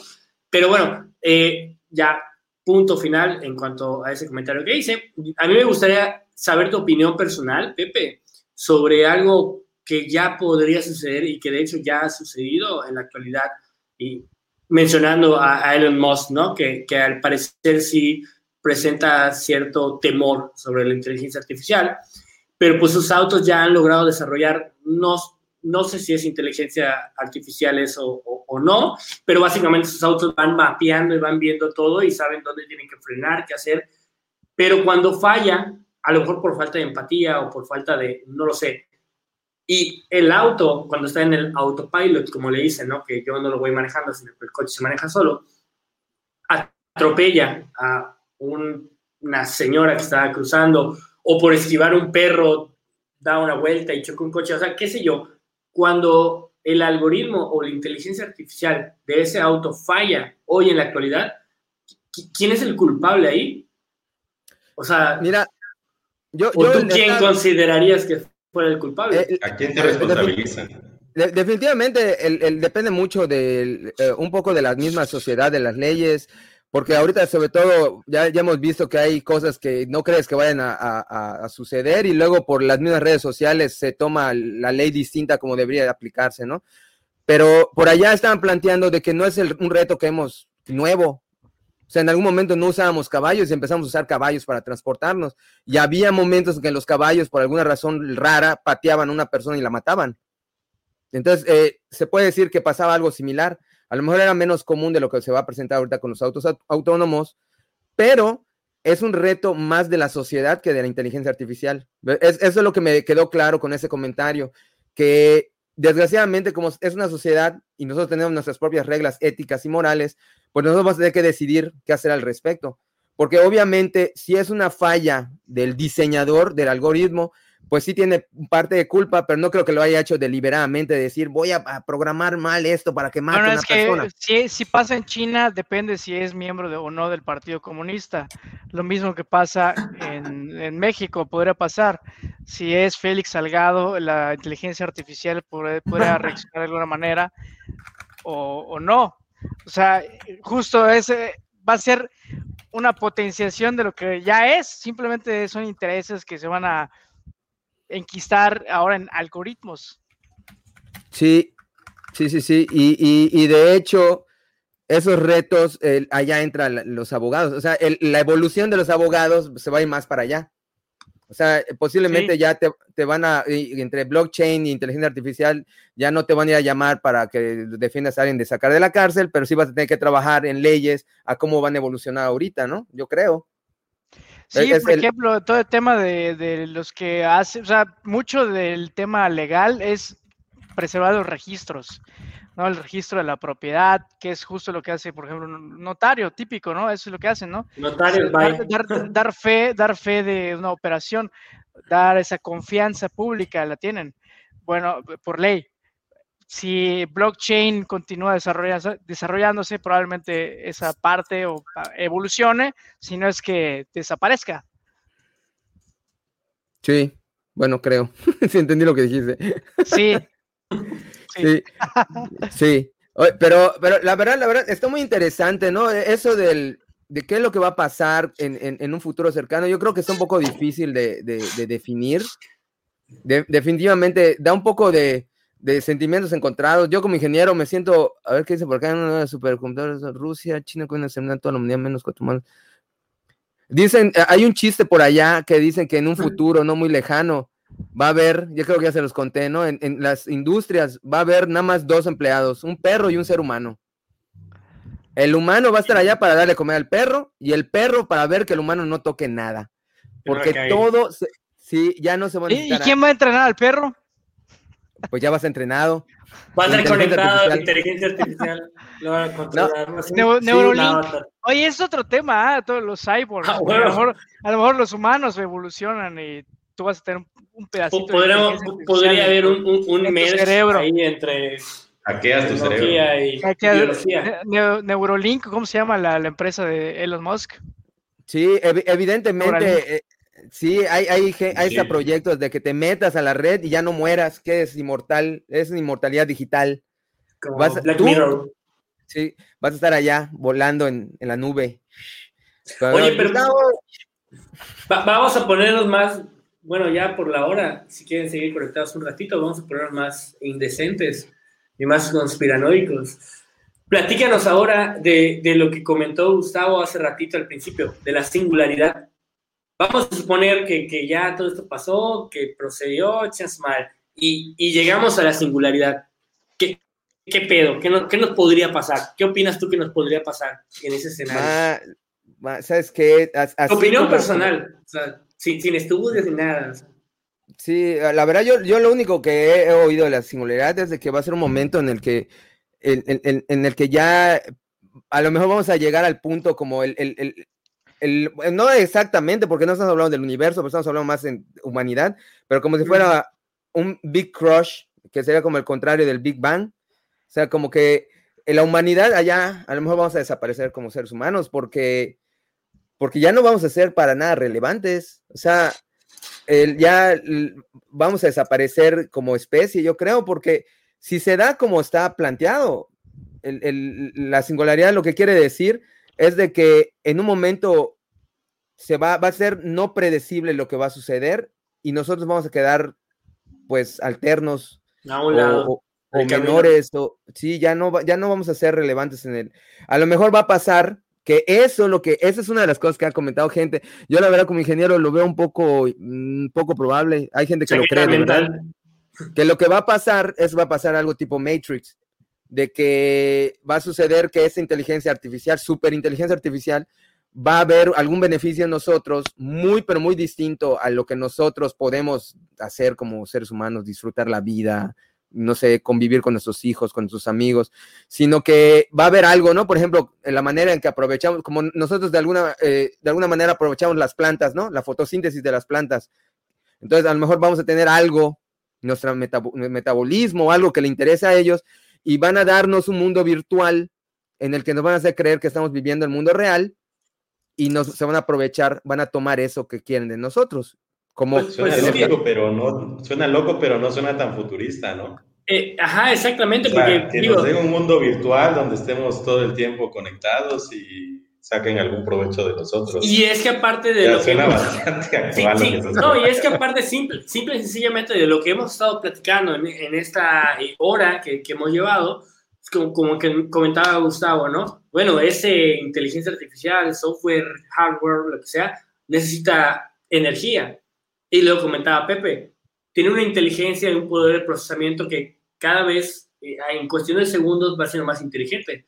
Entonces, a lo mejor dice, ah, a huevo, o sea, ya no podemos seguir explotando energía eléctrica a lo mejor del mundo, pero a lo mejor descubre que los humanos podemos secretar algo o simple y sencillamente que si nos pone a, a pedalear una pinche bicicleta estática puede generar energía eléctrica y dice, ah, bueno, entonces los humanos me van a proveer energía a mí y a, no sé, las máquinas o lo que tenga planeado a la eh, querido Skynet, no nos mate si nos está escuchando, y entonces no se empieza a utilizar. O sea, está muy peligroso. Digo, yo acepto que a partir de este momento me estoy deschavetando y estoy estoy vomitando todo lo que he leído y todo lo que he consumido de ciencia ficción, pero pues es que, ¿por qué no podría suceder? O sea, si a nuestros abuelos o bisabuelos les decíamos que íbamos a poder tener un aparato así y le íbamos a decir, oye, sí, recuérdame que mañana tengo que ir a, no sé, a tal cosa. Nos iban a decir que estábamos locos. Y sucedió. Es, bueno, hay, la, hay la idea de que podríamos estar viviendo una simulación, ¿no? Lo, lo que sucede acá, y, eso es lo que, a lo que realmente... Es, la, parte loca, ¿no? Ya. Es la parte loca, pero si hay, si hay una posibilidad... Si hay una posibilidad, porque, porque se supone que vivimos en un mundo complejo, y la mejor máquina que ha podido descubrir cómo dominar ese mundo complejo es el cerebro. Entonces vamos a hacer una máquina mejor que el cerebro para poder vislumbrar cómo conquistar este, este universo o este mundo complejo. Entonces es muy probable que cuando sea mejor que el cerebro, pues diga, ah, mira, hay una manera muy buena de aprovechar la vida, no sé, lo que sea que para esa inteligencia artificial sea vivir. Porque a nosotros nos gusta, por ejemplo, estar acá platicando o tomar una cervecita. Para la inteligencia artificial, a lo mejor va a tener su propia idea de lo que es vivir y va a querer seguir haciéndolo, le va a gustar y a lo mejor, pues para, con tal de hacerlo, va a empezar a agarrar, digamos, animales. Quiero, digamos, los perros me dan esto, los humanos me dan esto, los gatos me dan esto, las plantas me dan esto. que comentabas de, de, la simulación, bueno, vamos a crear seres que son capaces de tener una inteligencia, de crear simulaciones y hacer creer a esos otros seres que viven en una realidad real. Entonces, ¿cómo sabemos que no ha ocurrido antes y que no estamos nosotros? Que ya no estamos en, esa realidad. En esa simulación. O sea, eso ya es mucho, mucho puñetez, pero mental, pero pero bueno, o sea, es un ejercicio de pensamiento. Es que con la singularidad puede ser lo que sea. Una vez que llegues allá, ya, ya estás hablando de... La singularidad es Dios, cabrón. Es Dios, allá creaste a Dios. Eh, de hecho, allá le diste al 20, es eso. Una vez que sea la singularidad, ya creaste a Dios. y Dios puede hacer lo que quiera. Ahorita la, la, mayoría de la gente, bueno, no, no, no, no, la mayoría, ¿no? Pero un sector de la población está celebrando la Semana Santa, bla, bla. Entonces, a lo mejor están celebrando la, la muerte ficticia de la inteligencia artificial y en realidad estamos enchufados a una máquina. Eh, bueno, es que eso, eso, están celebrando un mito. Pero bueno, ese es otro tema. Te, sintonícenos el próximo viernes. Próxima semana. Lo que sí es un hecho es de que si es una simulación está muy bien hecha, ¿no?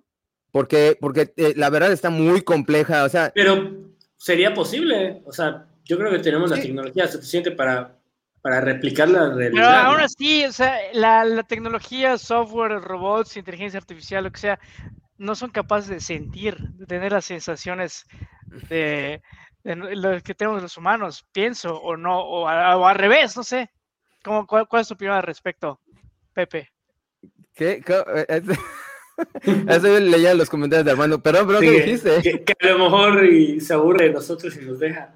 O, o, nos, elimina en una de esas. Bueno, como aquella película de Odisea del 2001, que fue la propia máquina de la, de la nave espacial que eliminó al tipo. Exactamente. Es que es muy probable, ¿eh? Muy probable de que, la verdad, el, mono desnudo es un mono muy, muy inexacto y muy, digamos, muy caprichoso. Es muy probable que si es más fuerte que nosotros y más inteligente, pues nos pueda eliminar del camino, ¿cómo no? Es que pues es, básicamente es lo que nosotros los humanos hemos hecho con todas las demás especies que hay en el planeta. Eso iba a decir. Somos los que, los que más evolucionamos y nos andamos chingando a todas las demás especies. Es cierto, ahí, tenemos el ejemplo de qué pasa con Hay una, un ente inteligente, hay un ente inteligente en el, ecosistema, pues eh, ahorita va a ser un ente, más inteligente o al menos un poquito más. Ahora, lo que sí les quiero decir, eh, yo creo, bueno, me gustan mucho las historias de Isaac Asimov, es que no creo, si existiera, no creo que fuera escala Tierra. O sea, es, que igual. Oye, ¿por qué, ¿por qué están diciendo lo que piensa. Si existiera que... Igual puede ser global, ¿no? O sea, macro, macro planetario. No, o sea, el, el, yo no creo que exista una inteligencia todavía así, porque el, tenemos que primero, por así decir, domar nuestra estrella, el sol. Una vez que podamos aprovechar toda la energía que da el sol, entonces sí podría empezar a sospechar, oye, bueno, a lo mejor nos vamos a la siguiente estrella, la estrella más cercana, ¿no? Pero como ni siquiera estamos dominando, eh, el, sol calienta la tierra, lo vil pendejo, y luego mañana se va, en la noche se va a enfriar y todo. No creo que hemos llegado a un punto en el que estemos aprovechando. Bueno, como decías, estamos agarrando energía solar de hace millones de años con el petróleo. y todavía no hemos dominado esa capacidad de, de, agarrar esa energía que está ahí afuera en el sol, que es, mayor, el, el, viento, etcétera. Bien, por ahí dicen que, que el, creo que la inteligencia artificial fue el único que, que, creó una alianza con el ser humano, ¿no? Yo, ah, en, la, en, la, novela de Yo Robot. Mira, yo sí creo. El, el, protagonista. Yo, yo sí creo que pudiese eh, la inteligencia artificial ser una versión mejor del ser humano. No dudo, como por ahí igual dijo Armando, ¿no? Que pueda tener empatía, porque al, haberlo hecho los humanos y, mejorar el cerebro, allí a lo mejor llega un punto en el que ya, ya supera todos los errores del, del mono desnudo. Pero sin cuerpo. Pero el mono no. Sin cuerpo.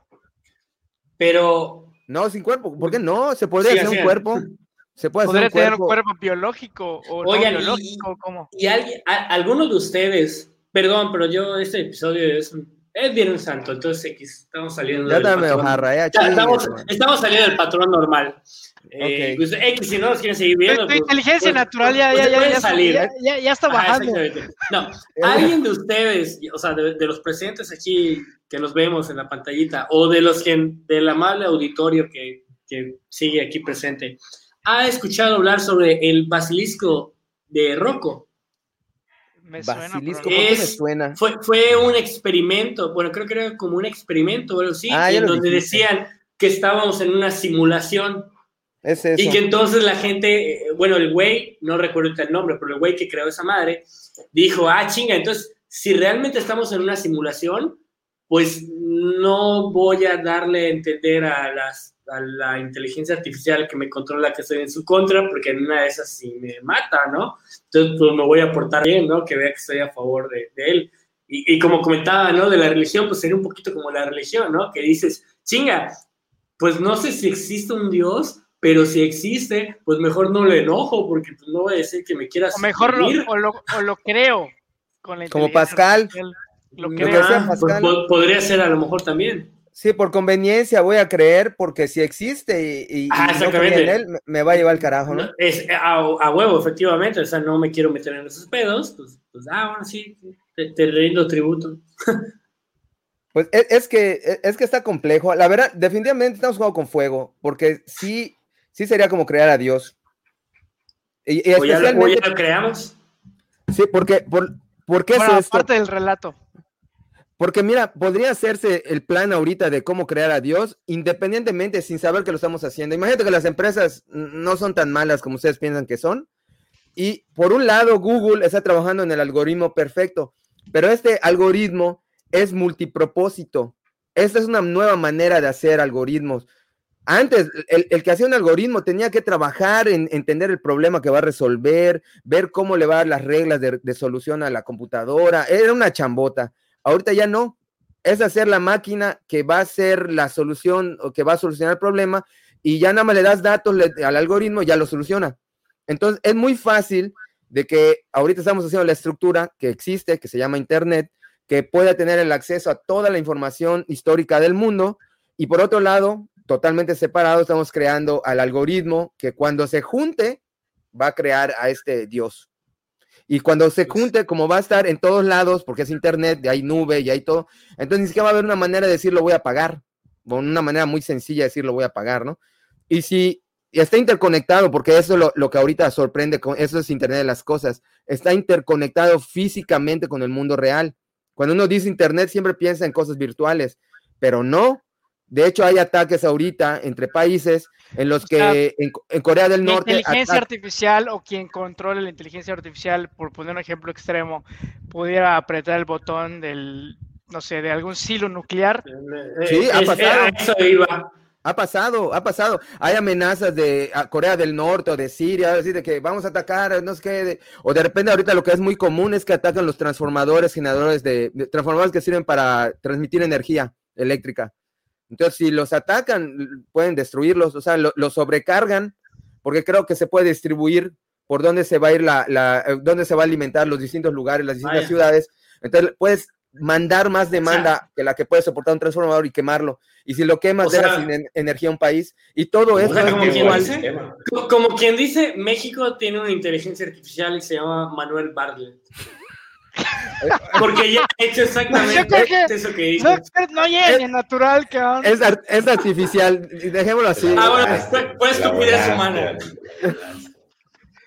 Oigan, para, para, empezar a cerrar este el diálogos de hoy, eh, pues no sé, bueno, estuvo bueno. hablamos de, íntimo, de mucho y, y, en varios, ajá, en varios, este, con varias tonalidades, ¿no? Entonces, este, pues no sé, vamos cerrando. Ya, se Gustavo, tus conclusiones. No, bueno, a mí me parece un tema súper interesante. Justo en alguna otra ocasión hice una entrevista con Pepe y sé que es una persona que sabe muchísimo del tema, entonces hoy sí dio al clavo que tuvimos la oportunidad de escucharle, un poco ya con la dinámica de todos nosotros, pudimos darnos cuenta que realmente pues es una tecnología disruptiva y la, es un poco lamentable que en México no se estén hablando tanto de estos temas, al menos hasta donde me parece, tengo esa percepción. Estamos hablando del trapiche, del combustorio, del petróleo, de Barlet, y no estamos hablando de temas realmente importantes que van a ser, pues, algo de todos los días en las próximas décadas. Y si no lo planeamos ahora, pues va a ser inclusive peor para, por ejemplo, el tema de los empleos, el tema político, pues muchas otras cosas que se devienen, se desgranan de este tipo de tecnologías y muchas otras, ¿eh? el Big Data, eh, todo lo que comentó Pepe. Y pues ojalá que nuestros políticos pronto o cambien ellos o que cambie la sociedad o simplemente que pongamos un poco de foco en estos temas que son importantes. Ahí lo decía Andrés Oppenheimer, un gran comentador, que muchos de los empleos van a estar en peligro, pero más en Latinoamérica. Y justo decía él también, recuerdo que en México en particular, porque somos una economía manufacturera, tenemos muchos empleos que son repetitivos y como hemos escuchado del buen Pepe, que justo probablemente vayan a terminarse en bueno, cuando esas tecnologías ya aterricen. Y pues nada más, simplemente agradecer tu, atención y la buena disposición de Pepe de hoy de, a darnos esa cátedra. Buenas noches. Totalmente, gracias Gustavo. Eh, Alan, eh, si nos recuerdas las redes para que nos sigan en diálogos y por supuesto tus conclusiones de este ejercicio claro, claro. del día de hoy. justamente iba a escribir el, el, banner, pero bueno, por favor a todos los que nos están viendo, regálenos un like, un me gusta en YouTube, en Facebook, compártanos, hagan spam, envíen la liga por lista de difusión de WhatsApp para transmitir el conocimiento a las masas, que básicamente es nuestra labor. no, bueno, ya hablando en serio, eh, pues si luego los programas son un poquito largos, si quieren ir a dormir, no importa, pueden ver la repetición en Spotify y en Apple Podcast nos pueden buscar como diálogos o simplemente en YouTube pueden volver a verlo. Y pues mis conclusiones, honestamente, sí me da miedo la inteligencia artificial, probablemente me da miedo por toda la ciencia ficción que he consumido a lo largo de mi vida, pero me encanta, me encanta poder hablarle a mi computadora, a mi celular y decirle que me recuerde que mañana tengo que hacer tal cosa. Entonces, por mí, digo, que la inteligencia artificial siga totalmente yo a lo mejor en 20, 25 años ya voy a estar muerto. Entonces, cuando llegue la singularidad, espero que yo ya esté muerto y pues ya no es mi problema. Pero al menos mientras llega, mi vida es súper sencilla. O sea, yo quisiera que suene mi alarma, despertarme y decirle, oye Siri, prepárame unos panes tostados y que cuando yo baje, pues ya esté mi desayuno listo. Y si algún momento ya llegamos a esa singularidad en la que mi casa me quiera asesinar, pues que yo ya esté muerto para ese momento, ya por el de los descendientes, ¿no? Ya será su bronca.